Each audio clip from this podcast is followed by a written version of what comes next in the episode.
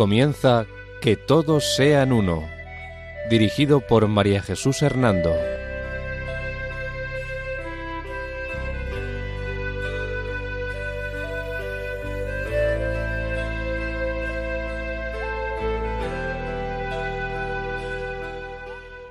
Buenas tardes, queridos oyentes de Radio María.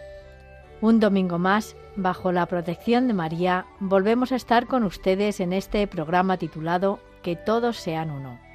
La dirección del programa corre a cargo de María Jesús Hernando. Y a mi lado tengo como colaborador a Eduardo Ángel Quiles. Buenas tardes, queridos oyentes. El sumario de nuestro programa es el siguiente.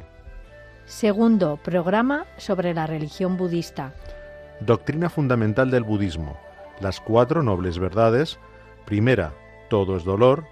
Segunda, el deseo origina el sufrimiento. Tercera, extinguir el dolor para eliminar el sufrimiento. Cuarta, recorrer el camino óctuple para alcanzar el nirvana. El budismo propone tres características de la existencia, la impermanencia, la ley del karma y la reencarnación o el renacimiento. El budismo plantea seis formas de existencia en el ciclo de reencarnaciones o samsara. Los cinco agregados o energías psicofísicas en constante cambio del individuo, de la materia, de las sensaciones, de las percepciones, del principio formativo y de la conciencia. El nirvana es para el budismo la salvación y su ideal fundamental. El Tripitaka o libros sagrados del budismo, el Vinaya Pitaka, el Sutra Pitaka y el Abhidharma Pitaka.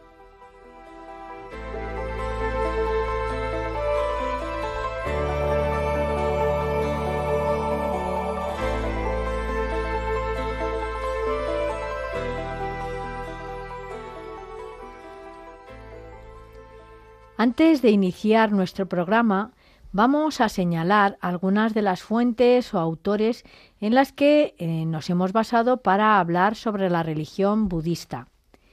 El Agutara Nikaya del Sutta Pitaka, el Bhagavad Gita y el Dharmapada.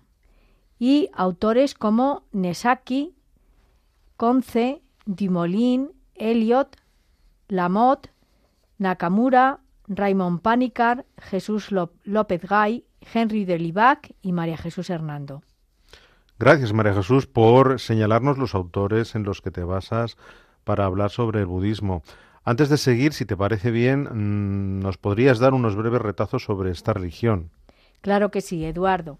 Recordamos, antes de iniciar las temáticas sobre el budismo de, y sobre, por lo tanto, este programa, que la aparición de esta religión fundada por Siddhartha Gautama, príncipe perteneciente a la primera casta de la religión hinduista y que debido a la iluminación que obtuvo comenzó a llamarse Buda, término, eh, este término Buda, que sabemos que es sánscrito, y que significa quien ha despertado o ha sido iluminado.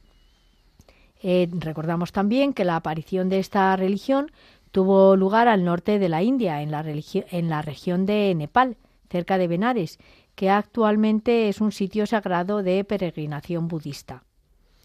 Sí, María Jesús, en el primer programa sobre esta religión nos hablaste del fundador, eh, su nombre es Siddhartha Gautama, y eh, cómo él eh, llegó a este estado de budeidad o iluminación. Y también nos hablaste del anuncio de la vida media o camino de salvación que Buda propuso, y también del concepto de Dios, de creación y del alma que tiene el budismo, así como de la oportunidad o no de considerarla como religión o filosofía. Hoy te propongo que comiences profundizando en la doctrina fundamental del budismo, deteniéndote en lo que asevera con cada una de sus cuatro nobles verdades. Me parece muy apropiada tu propuesta.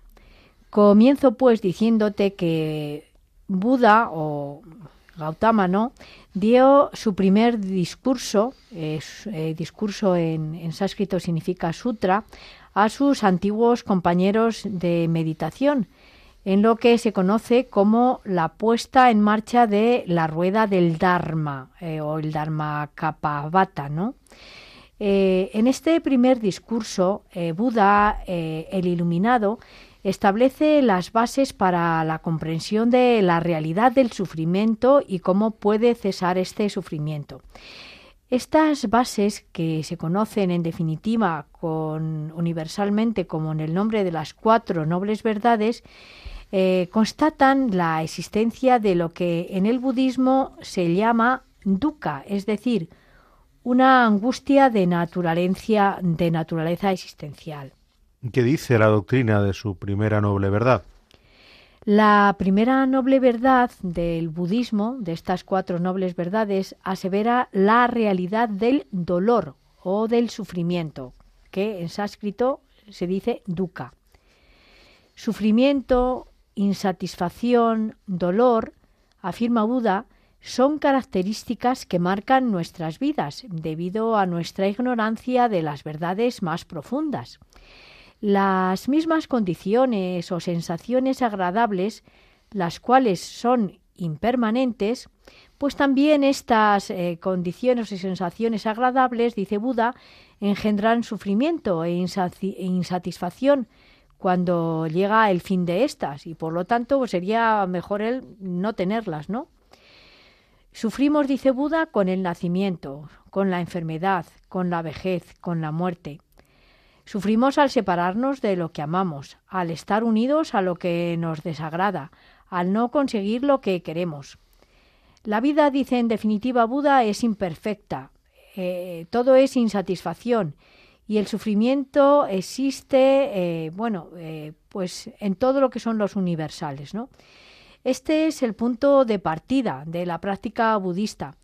Esta primera verdad contiene, por lo tanto, lo que se llama con, eh, las enseñanzas sobre las tres marcas de la existencia. ¿Y qué nos afirma con su segunda noble verdad? Afirma que el deseo el deseo, quédate bien con esto, ¿no? El deseo origina el sufrimiento. Este deseo en sánscrito es trisna. Asevera Buda que la raíz del sufrimiento es el deseo o la avidez. Este trisna.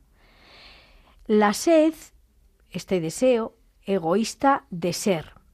El deseo o la sed de existir el deseo o la sed de poseer, el deseo y el apego a aquello que deseamos, los placeres, los sentidos, la riqueza, la fama, el poder, los ideales, las opiniones, etcétera, etcétera. Todos son deseos, dice Buda, inútiles.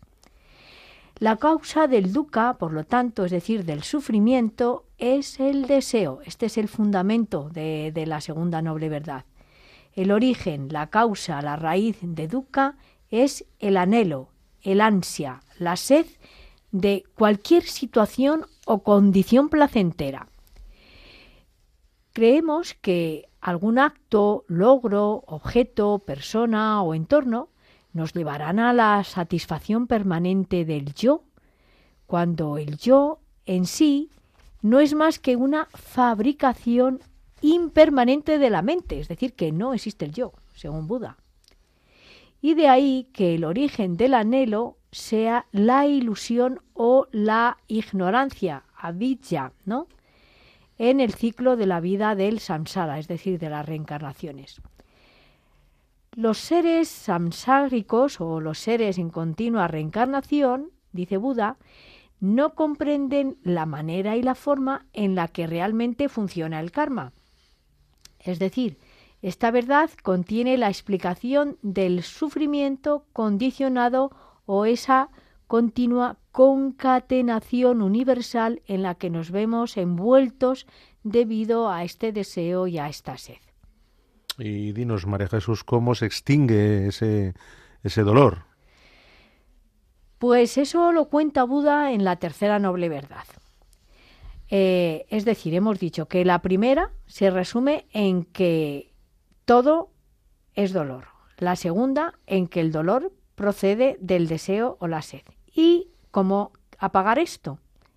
Pues dice Buda en la tercera verdad que al extinguir el deseo egoísta, que es la raíz del sufrimiento, logramos la cesación del sufrimiento. Y entonces, si logramos la cesación del sufrimiento, logramos lo que él llama nirvana. El nirvana es, por lo tanto, o de alguna forma así podríamos explicarlo, la realidad última, una experiencia trascendente que está más allá de las palabras y puede ser experimentada ya incluso en vida. Existe, por lo tanto, un cese de dukkha, según el budismo, a través del aprendizaje de la observación de los procesos considerados como ignorantes y alimentados por lo que son o llaman los tres fuegos. Se empieza a crear la base para lograr su cese. La forma de que la insatisfacción de la vida cese es la de enfrentarnos de manera directa a lo que es el dolor, el dukkha, y a su causa. Al enfrentarnos a esta realidad, la, entendemos como eh, entenderemos realmente toda la realidad como es. Y sabemos que las causas del sufrimiento y cómo hacer para, para que no surjan, ¿no? Esta verdad, esta tercera verdad, por lo tanto, contiene la enseñanza sobre nuestra capacidad de llegar al nirvana. ¿Y en qué va a consistir el desarrollo de esa capacidad, según Buda? Pues en emprender lo que él define como el noble camino óctuple. En este camino óctuple ¿eh? Eh, se encierra la esencia, dice él, de lo que llama la cuarta noble verdad. Este es a juicio del iluminado el camino que nos conduce a la, a la cesación del sufrimiento, a que acabe el sufrimiento, ¿no? Este es, según Buda, el verdadero camino del medio, aquel que se halla entre los extremos, ¿no? sin inclinarse hacia ninguno de ellos. El camino medio, eh, es decir, como de alguna forma ese camino equilibrado ¿no? que hay que seguir, es el de buscar eh, que los placeres de los sentidos y la automortificación eh, para conseguir terminar con esos placeres y a través de esa automortificación, ¿no? Pues que esos extremos no nos separen de lo que es el equilibrio de seguir el verdadero camino. Por lo tanto, este camino medio está indicado en este noble camino octuple o este sendero de ocho pasos, ¿no? El noble octuple sendero eh, es, como te decía, la cuarta noble verdad y eh, según Buda, una vez que uno recorre estos ocho pasos, ¿no? Se puede alcanzar la iluminación o se puede alcanzar el nirvana. ¿Y este es su método y disciplina para eliminar la ignorancia? Así es. Aquí se encuentra la, lo que es la sabiduría, la ética y la meditación budista. Hablaremos más detenidamente sobre él cuando desarrollemos el tema de la moral budista. Ahora, antes de continuar con, con toda esta temática, vamos a hacer una pausa musical.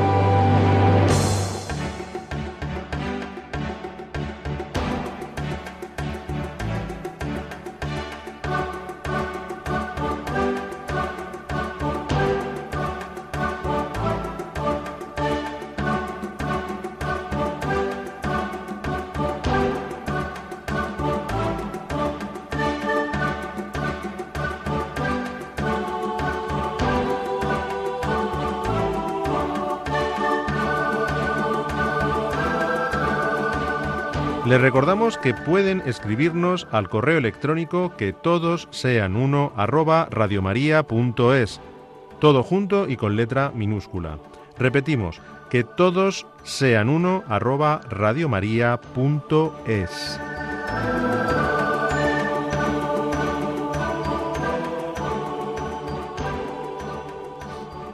María Jesús, antes de la pausa musical nos estabas hablando de la tercera noble verdad del budismo y su método y disciplina para eliminar la ignorancia. Dinos de qué vas a hablarnos ahora. Pues em, vamos a hablar de las tres características de la, de la existencia, lo que se llama el trilaksana. Pues para poder comprender mejor por qué Buda llega a definir las cuatro nobles verdades, primero es necesario comprender la idea que él tiene de las características de la existencia. Y para el budismo, la existencia eh, del hombre, dice él, ¿no? está marcada por como por tres sellos o tres realidades, que son la primera, lo pasajero o anika, la segunda, el sufrimiento o dukkha, y la tercera, el tercer sello o la tercera realidad, la no sustanciabilidad del yo, el anatman. A excepción del nirvana, la fugacidad y el cambio lo dominan todo y están dentro de todo. Mm, esto quiere decir que no hay un yo permanente, todo es insustancial y efímero, y por lo tanto las tres marcas son la condición previa para el progreso y la liberación espiritual. Y sólo así, sólo liberándose de estas marcas, se podrá alcanzar el nirvana, donde se elimina el mundo cambiante y pasajero. Y en este mundo cambiante y pasajero está el sufrimiento, pero también está la alegría, el gozo, todo. ¿Y cuál es esa primera característica existencial? Pues la primera característica existencial que dice Buda que, que es consecuencia del sufrimiento es lo que él llama, la, como te decía, la impermanencia anika. Buda considera que todo el universo es impermanente y transitorio. Él dice que todo está en un flujo constante y por tanto no puede existir nada parecido a un yo permanente y duradero. Es decir, que un yo único, irrepetible, como el que tenemos en el cristianismo, no se puede concebir en el budismo. De hecho, no existe la persona para el budismo. La impermanencia está sujeta, dice Buda, a esa concatenación universal o a esa relatividad absoluta. Todo, todo es relativo. La concatenación universal expresa el cambio y la inestabilidad existencial, lo cual significa que hay una independencia condicionada de una generación a otra. Todo está condicionado y todo es condicionante porque todo está interrelacionado. El mundo, dice Buda, fluye sin cesar y es impermanente. Este proceso es, por lo tanto, constante, según el budismo, y supone una explicación que abarca, que abarca perdón, tanto la duración de todas las vidas pasadas como de la vida actual, y contiene doce pasos. Estos doce pasos, mm, no te voy a decir las palabras en sánscrito, son los siguientes.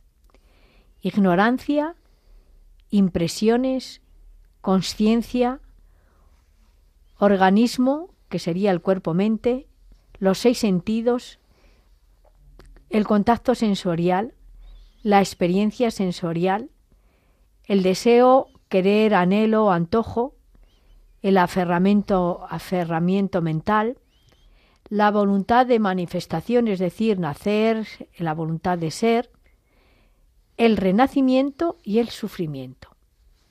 Hay, por tanto, una serie de causas y efectos y nada es inmutable. una cosa desaparece y condiciona el surgimiento de la otra. Esta concatenación universal, eh, según el budismo, es la que hace que se dé la ley del karma. Eh, sí, María Jesús, en el programa anterior nos decías que el budismo parece una filosofía práctica, pero sin embargo tiene muchos elementos doctrinales abstractos, y efectivamente veo que es así. Ahora nos estabas diciendo que eh, en el concepto de impermanencia, el budismo, en el budismo hay una serie de causas y efectos que hacen que cada que nada sea inmutable, porque una cosa desaparece y condiciona el surgimiento de otra, y esta concatenación es producida por, por la ley del karma. Abunda, abunda, por favor, en todo esto, si, si puedes. Sí, verás. Eh, la ley del karma, mm, que hoy día se habla tanto de ella, ¿verdad? Pero que en realidad yo creo que se conoce poco realmente eh, la esencia ¿no? de, de, esta ley en las religiones que, que creen en ella, es aquella que está regida por la causa y el efecto. Es decir, que cada acción produce un efecto, el que a su vez producirá otros efectos secundarios. Así, cada acción, cada pensamiento, producirá un tipo diferente de efecto, como si fueran semillas plantadas que, al encontrar en su momento los factores adecuados, por ejemplo la tierra, el sol, el agua, pues germinan como plantas y darán sus frutos de acuerdo a la acción que las produjo. Nuestros actos o nuestro karma anteriores condicionan nuestro presente. O sea, nuestros actos, nuestros eh, actos anteriores, no solo en la vida que ahora nosotros somos conscientes de ella, sino en otras vidas, según el budismo, ¿no? A su vez, nuestro presente condiciona nuestro futuro, pero no nuestro futuro en esta vida que, que, ahora conocemos, sino en otras vidas que tendremos, ¿no? Según el budismo.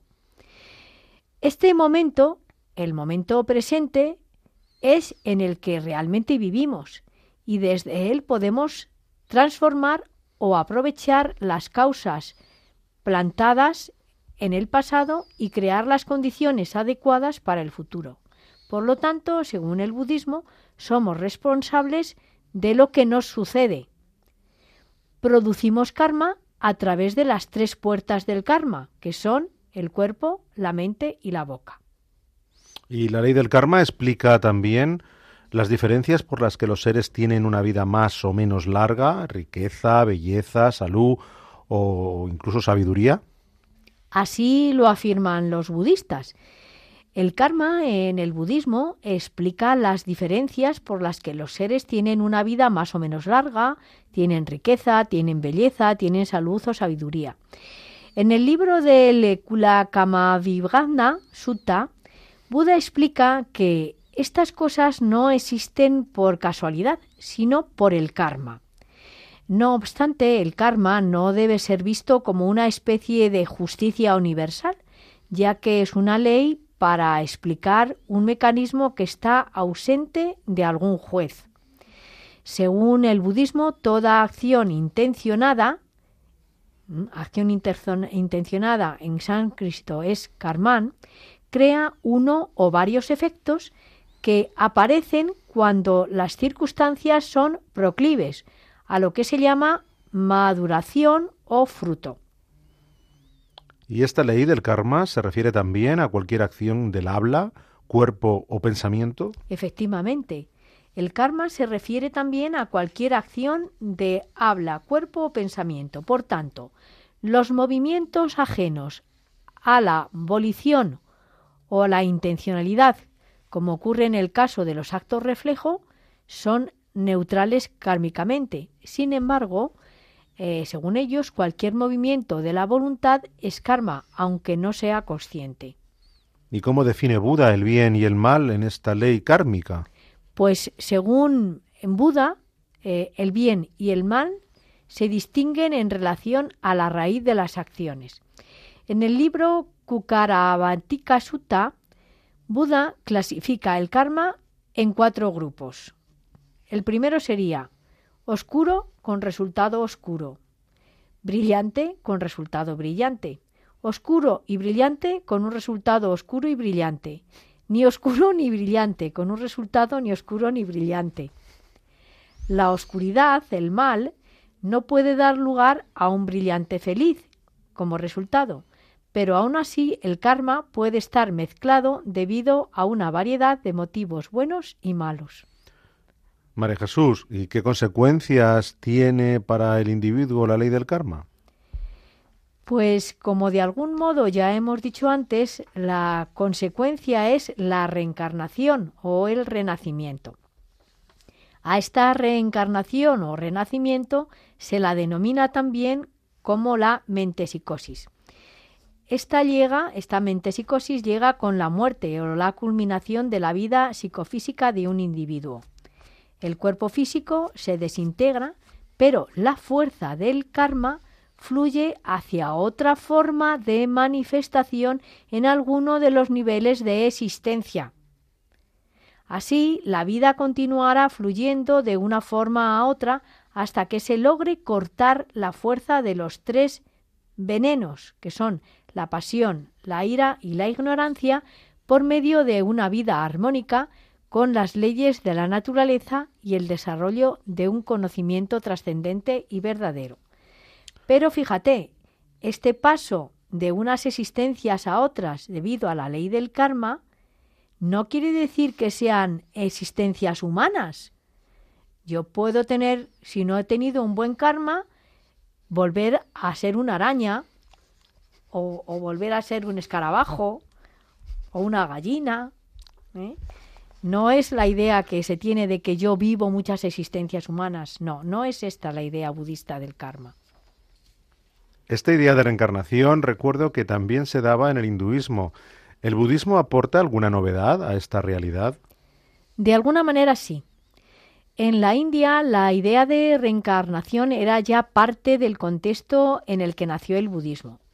En el budismo se prefiere más que el término de reencarnación el término de renacimiento, debido a que no afirma la existencia de un alma perdurable que pueda transmigrar. Así, el renacimiento en el budismo no es igual que la reencarnación en el hinduismo, aunque en definitiva al final va a ser lo mismo. Pero bueno, para entender el renacimiento es necesario entender también el concepto de anatman. Es decir, eh, en el renacimiento budista, el proceso del karma hará que la existencia de seres conscientes se manifieste, pero no existe un alma, un atman, un yo, un espíritu eterno. Al decirme que el budismo no contempla la idea de un alma, atman, o yo, o ego, o espíritu eterno, ¿me estás queriendo decir que no tiene el concepto de persona? Efectivamente. Para el budismo no existe la persona única e irrepetible que tenemos en las religiones monoteístas. Solo existe la idea de un individuo sin identidad que va cambiando de forma de una reencarnación a otra. Pero, como te decía antes, va cambiando de forma, pero no tiene por qué ser una forma humana. De este modo, tiene la idea de que las acciones del cuerpo habla y pensamiento conllevan efectos que se experimentarán con el tiempo, ya sea en la vida actual o en las vidas siguientes. La continuidad entre individuos la constituye esa corriente causal o concatenación universal que es manifestada como tendencias y circunstancias en sus vidas. Por eso, y esto es importante tenerlo en cuenta, el renacimiento no es visto como algo deseable, ni significa un determinismo o destino. Esto, como ves, marca una clara diferencia con la idea actual que protagonizan las sectas del New Age u otras sectas ¿eh? sobre la idea de la reencarnación que hoy día tanto circula en nuestro mundo y que la, proclaman como algo positivo, para las religiones que creen en la reencarnación o en el renacimiento, como son el hinduismo o el budismo, la reencarnación es absolutamente negativa. Eh, ¿Por qué? Porque es un signo de que la persona no ha sido capaz de vivir una vida de bondad y plenitud. Y como además cree que tiene que hacer por sí misma esa perfección de vida y no tiene nadie que la ayude, como creemos nosotros que Dios nos ayuda, pues entonces, por así decirlo, es algo imposible. Sí, esto que nos aclaras creo que es muy importante tenerlo presente en el, en el ambiente actual, donde se propone que la reencarnación, como la salvación pasajera que en el fondo no valora ni identifica eh, de la persona ni de su vida eterna. Así es, Eduardo, no valora ni la identidad de la persona ni su vida eterna. Por eso el concepto de reencarnación en el camino budista pretende que el individuo tenga la idea de que puede liberarse de la cadena de causas y efectos. Es decir, pretende eh, crear la idea de que mientras no exista un cese de este ciclo, nuestra vida está sometida al ciclo del samsara. Si bien el individuo debe experimentar las circunstancias en las que le toca vivir, a la vez es él el único responsable de lo que decida hacer frente a ellas, de lo que decida ir haciendo en el ciclo de las seis formas de existencia que constituye el samsara o esa rueda o ciclo de nacimientos y muertes sucesivas de un ser dentro de las diferentes formas de existencia mientras no haya logrado su liberación de, de él mismo y entrado en el nirvana. ¿Y cuáles son, según el budismo, esas seis formas de existencia que constituyen el samsara, o la rueda o ciclo de, nacimientos y muertes sucesivos de un ser dentro de las diferentes formas de existencia?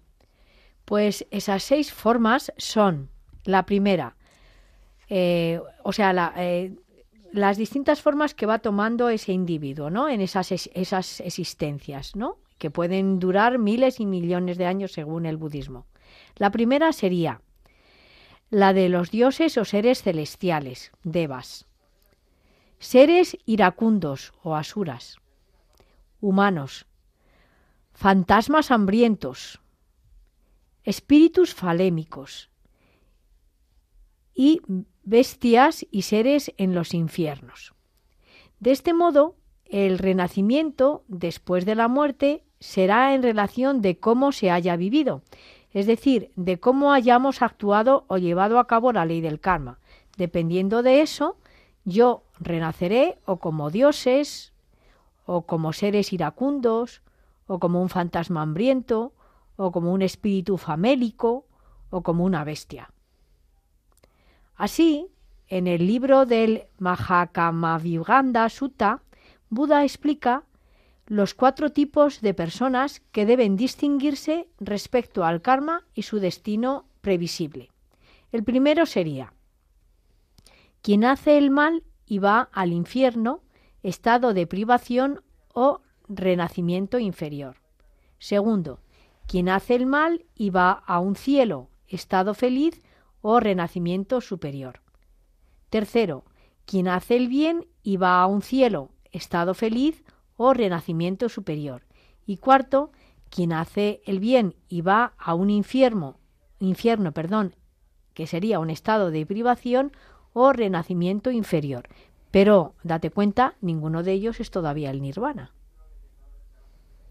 Porque todavía no has sido, has hecho el bien, pero no has sido perfecto. Aquí, María Jesús, en estos cuatro tipos de personas que deben distinguirse respecto al karma y su destino previsible, parece que el cielo e infierno no están expresados exclusivamente en el destino tras la muerte, sino estados luminosos o de felicidad. ¿Esto es así? Cierto, así es, así es. Es importante esta idea que has percibido. En esta idea de reencarnación, el cielo e infierno no están expresando exclusivamente el destino, destino último del individuo tras la muerte, sino estados luminosos o de felicidad o estados de oscuridad e infelicidad que existen también en la vida como efectos de acciones previas. Es decir, que no es el final del todo, ¿no? que te vas a seguir reencarnando. El mecanismo del karma supone, por lo tanto, un reflejo bastante fiel de la realidad, no siempre considerada justa, en donde a las acciones buenas o malas no les sucede siempre el efecto deseado. Bueno, eh, como todo esto mm, parece bastante abstracto, eh, pues vamos a hacer una pequeña pausa musical antes de seguir con esta temática.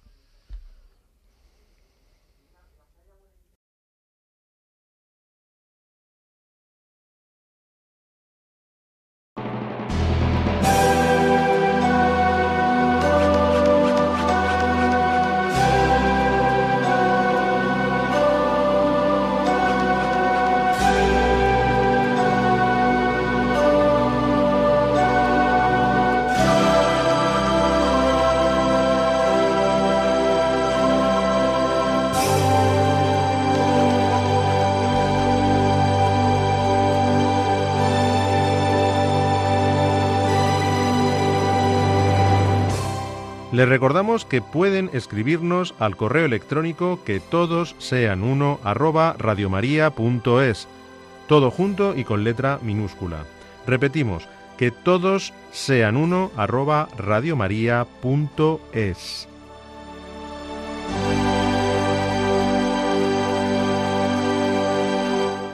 María Jesús, antes de la pausa musical nos estabas hablando del concepto de reencarnación del budismo y de las tres características de la existencia. Nos has explicado la primera característica, que era la de la impermanencia, o también llamada anika, y que encierra en sí la ley del karma y las reencarnaciones. Si te parece bien, podrías ahora explicarnos en qué consiste la segunda característica de esta existencia. Claro que sí, Eduardo. La primera característica de la existencia, que como bien nos has dicho es la impermanencia, eh, pues eh, daría, eh, tendría como efecto lo que es la segunda, que es el sufrimiento o el dukkha. Para el budismo, el sufrimiento o el dolor se construye sobre las cuatro nobles verdades de Buda. Esta idea parte del reconocimiento de que toda la vida lo bueno y lo malo que hay en ella es sufrimiento y por lo tanto es insatisfacción provocada por el deseo, por la sed de tener, de poseer, de ser, ¿no? Eh, el sufrimiento solo puede acabar, por lo tanto, si se elimina el deseo, sea bueno o malo, todo deseo, a través de la, de la práctica del noble camino óctuple. Y si la primera característica de la existencia del individuo es la impermanencia, la segunda el sufrimiento, ¿cuál sería la tercera? Pues la tercera es la insustanciabilidad o el no yo, anatman. El anatman, no yo, es la idea budista, eh, esta idea filosófica que, eh, trae una oposición absoluta a lo que es la noción hindú del yo, Atman, como entidad permanente. Es decir, este Atman que al final de las reencarnaciones se, uniría al dios Brahman. El hinduismo, como no cree en el dios Brahman, pues no cree tampoco en el, en el Atman. Es decir, promueve la idea de un no yo, un anatman. Por tanto, niega que exista un Atman, un alma, un yo, y afirma la insustanciabilidad o existencia de un sí mismo. Según la enseñanza budista mm, primera, ¿no? Eh, lo que es el camino del Theravada, es una de las tres cualidades básicas de la existencia mundana. Eh, el creer que hay un Atman. El budismo proclama claramente no hay un yo, una individualidad permanente, existente en sí y por sí, que tenga un ser propio a sí mismo y que le pertenezca y, eh, por lo tanto, mm, que yo pueda definirme como mi ser. no soy, yo no soy, según el budismo. Entonces, ¿qué es lo que existe según el budismo?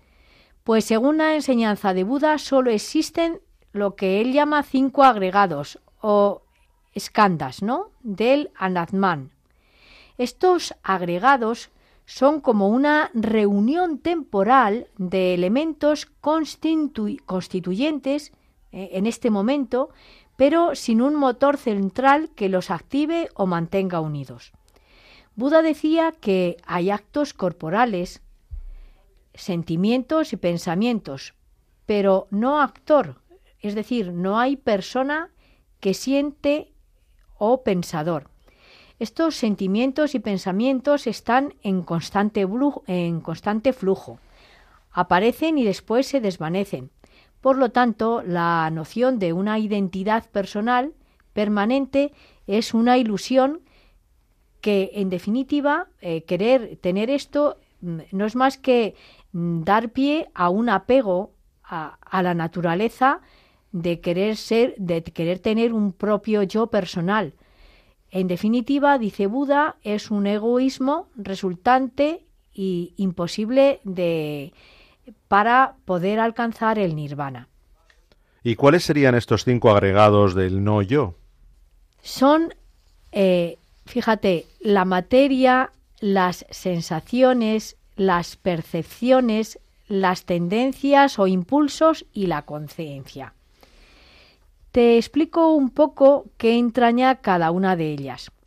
Según el budismo, el anatman del hombre, es decir, el individuo o no ser, es una combinación de cinco fuerzas o cinco energías psicofísicas en constante cambio, llamadas, como te decía, agregados o escandas.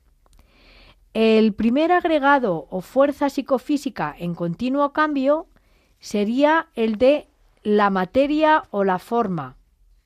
Aquí se tiene en cuenta la materialidad de la que está compuesto el hombre.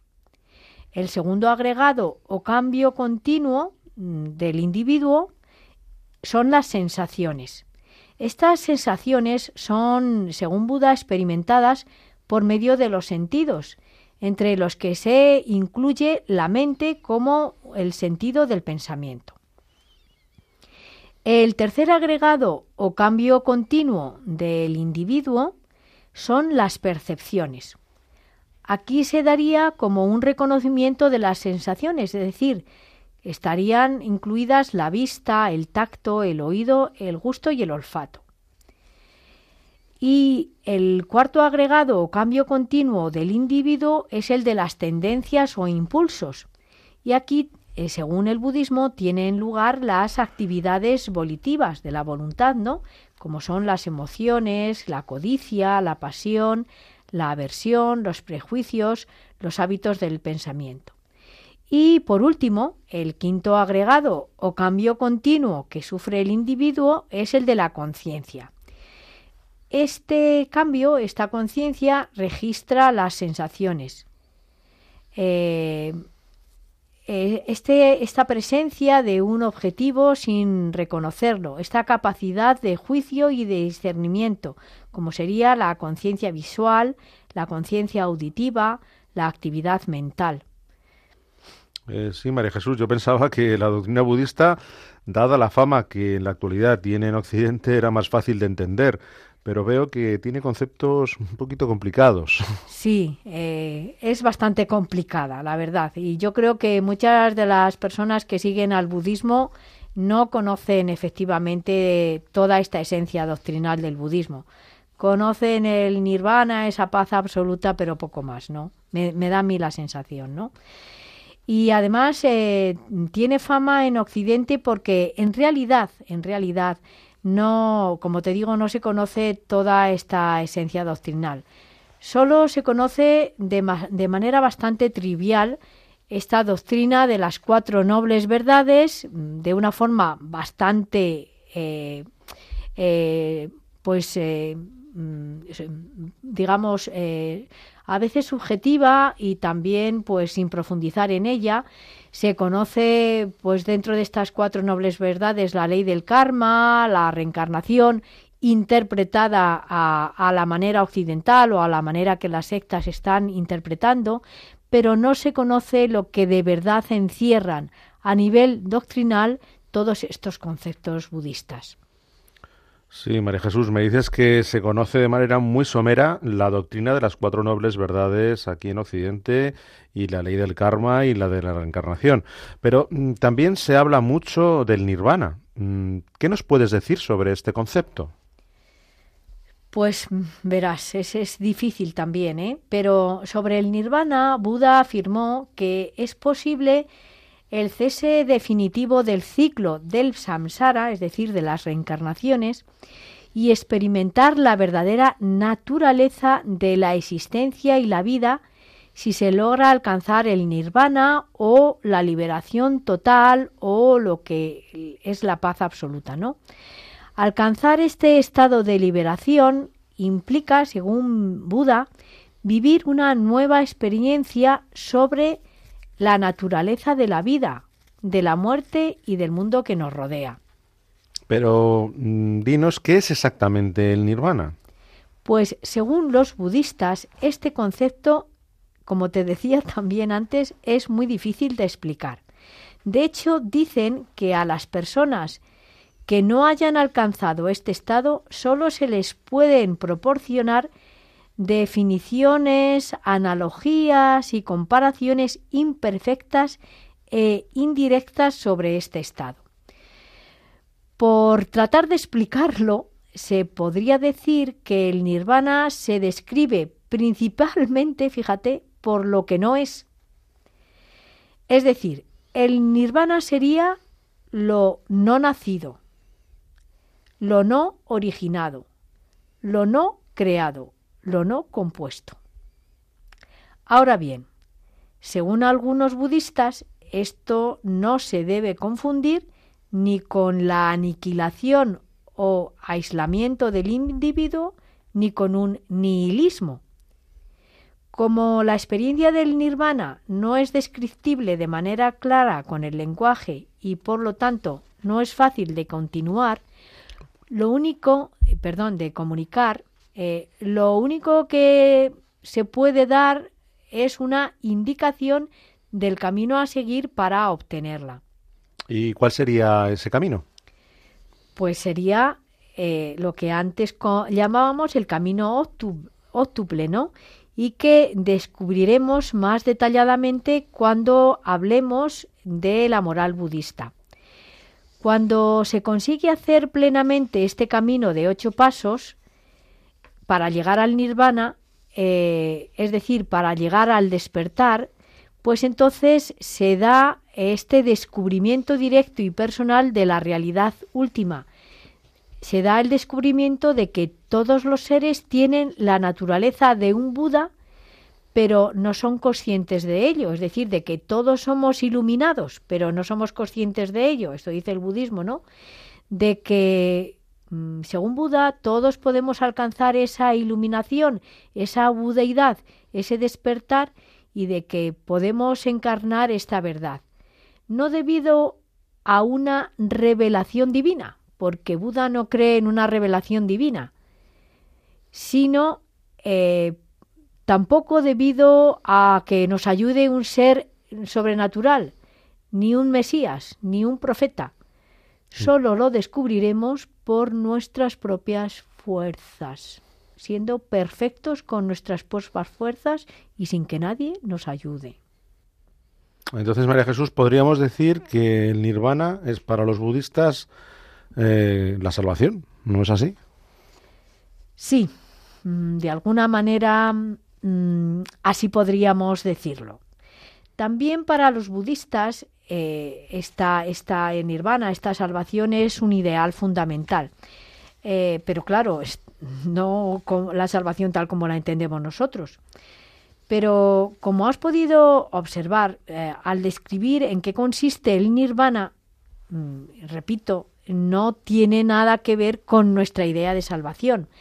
Para nosotros, la salvación, para los cristianos, la salvación supone que nuestra persona, única e irrepetible, es resucitada por Dios para estar con Él en un estado pleno y feliz para toda la eternidad.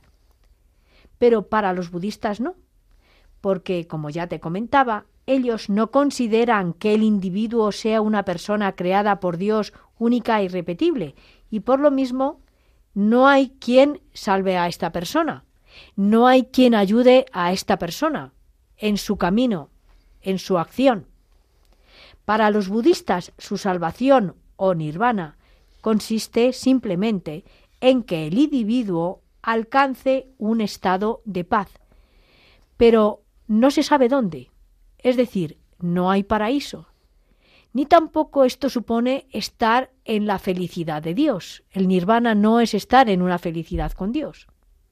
Ahora bien, no obstante estas apreciaciones y diferencias que te hago entre budismo y cristianismo, para los budistas el tema de la salvación es un aspecto esencial, sobre todo para los que viven la tradición mahayana o del gran vehículo, porque en definitiva la salvación podemos traducirla como felicidad, ¿no?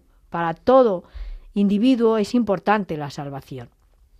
En este sentido, el misionero y budólogo Jesús López Gay decía que, dada que esta realidad de la salvación es tan importante para los budistas, este aspecto debe ser también hoy uno de los terrenos fundamentales donde situar el diálogo con esta tradición religiosa.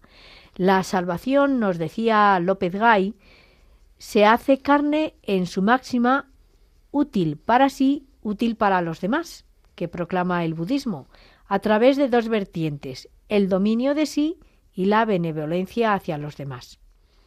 ¿Y cómo se expresa esa benevolencia del útil para sí, útil para los demás que plantea el budismo? Pues esta benevolencia se expresa desde la compasión por la miseria existencial del hombre.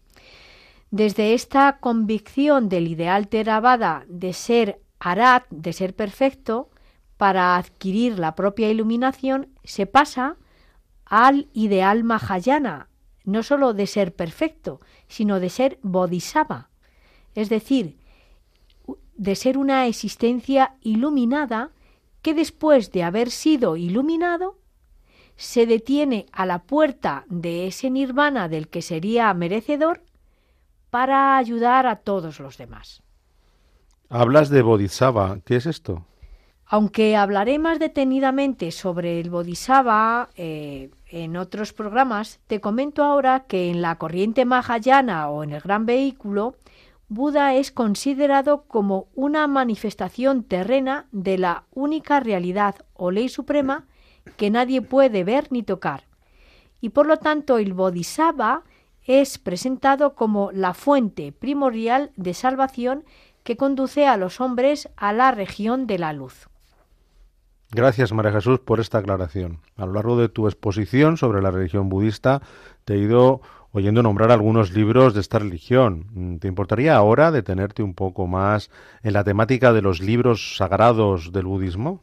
Claro que sí, Eduardo. Con mucho gusto te hablo ahora sobre este tema. Verás, los libros sagrados del budismo o su canon se divide en tres cuerpos que reciben el nombre de tres canastos, Tripitaka en sánscrito. Y estos tres canastos eh, serían el Vinaya Pitaka, el Sutra Pitaka y el Adidharma Pitaka. Te explico por qué está formado cada uno de ellos. El Vinaya Pitaka, este grupo del canon de libros, está formado por los libros que hablan sobre las más de 200 reglas de la vida monástica. El Sutra Pitaka eh, esta parte del cano de, libros eso, están los sutras o sermones de Buda en los cuales expone la doctrina del camino medio. Y el Abhidharma Pitaka, el tercero, por lo tanto, eh, esta parte eh, o este canasto, ¿no? como llaman ellos, lo llaman así tripitaka o canasta porque está hecho con hojas de palma, o sea, se escribía en hojas de palma, es la que contiene la sistematización y profundización de la doctrina superior de los sutras o sermones de Buda. Muy interesante este Tripitaka. Quizás podrías decirnos algo ahora sobre la ética o la moral budista. Sí, Eduardo, pero lo haré en el próximo programa que dedicaremos eh, a la temática budista.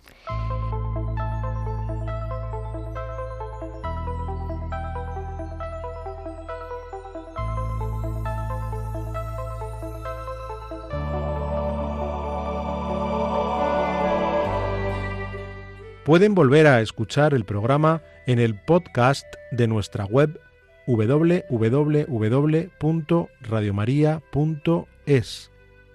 También pueden solicitarlo para recibirlo en casa pidiéndolo al teléfono 91 822 8010.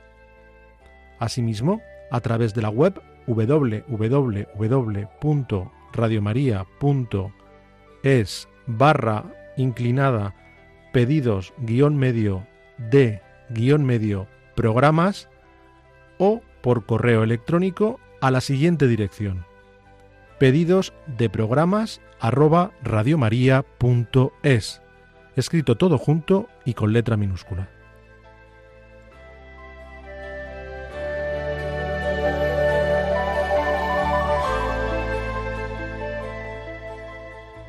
Bien, queridos oyentes, nos despedimos de ustedes. La dirección del programa ha corrido a cargo de María Jesús Hernando. Y a mi lado ha estado como colaborador Eduardo Ángel Quiles. Hasta dentro de 15 días, si Dios quiere. Que María nos guíe en nuestro caminar y en la búsqueda del diálogo ecuménico e interreligioso. Buenas tardes y gracias por escucharnos. Han escuchado Que todos sean uno, un programa dirigido por María Jesús Hernando.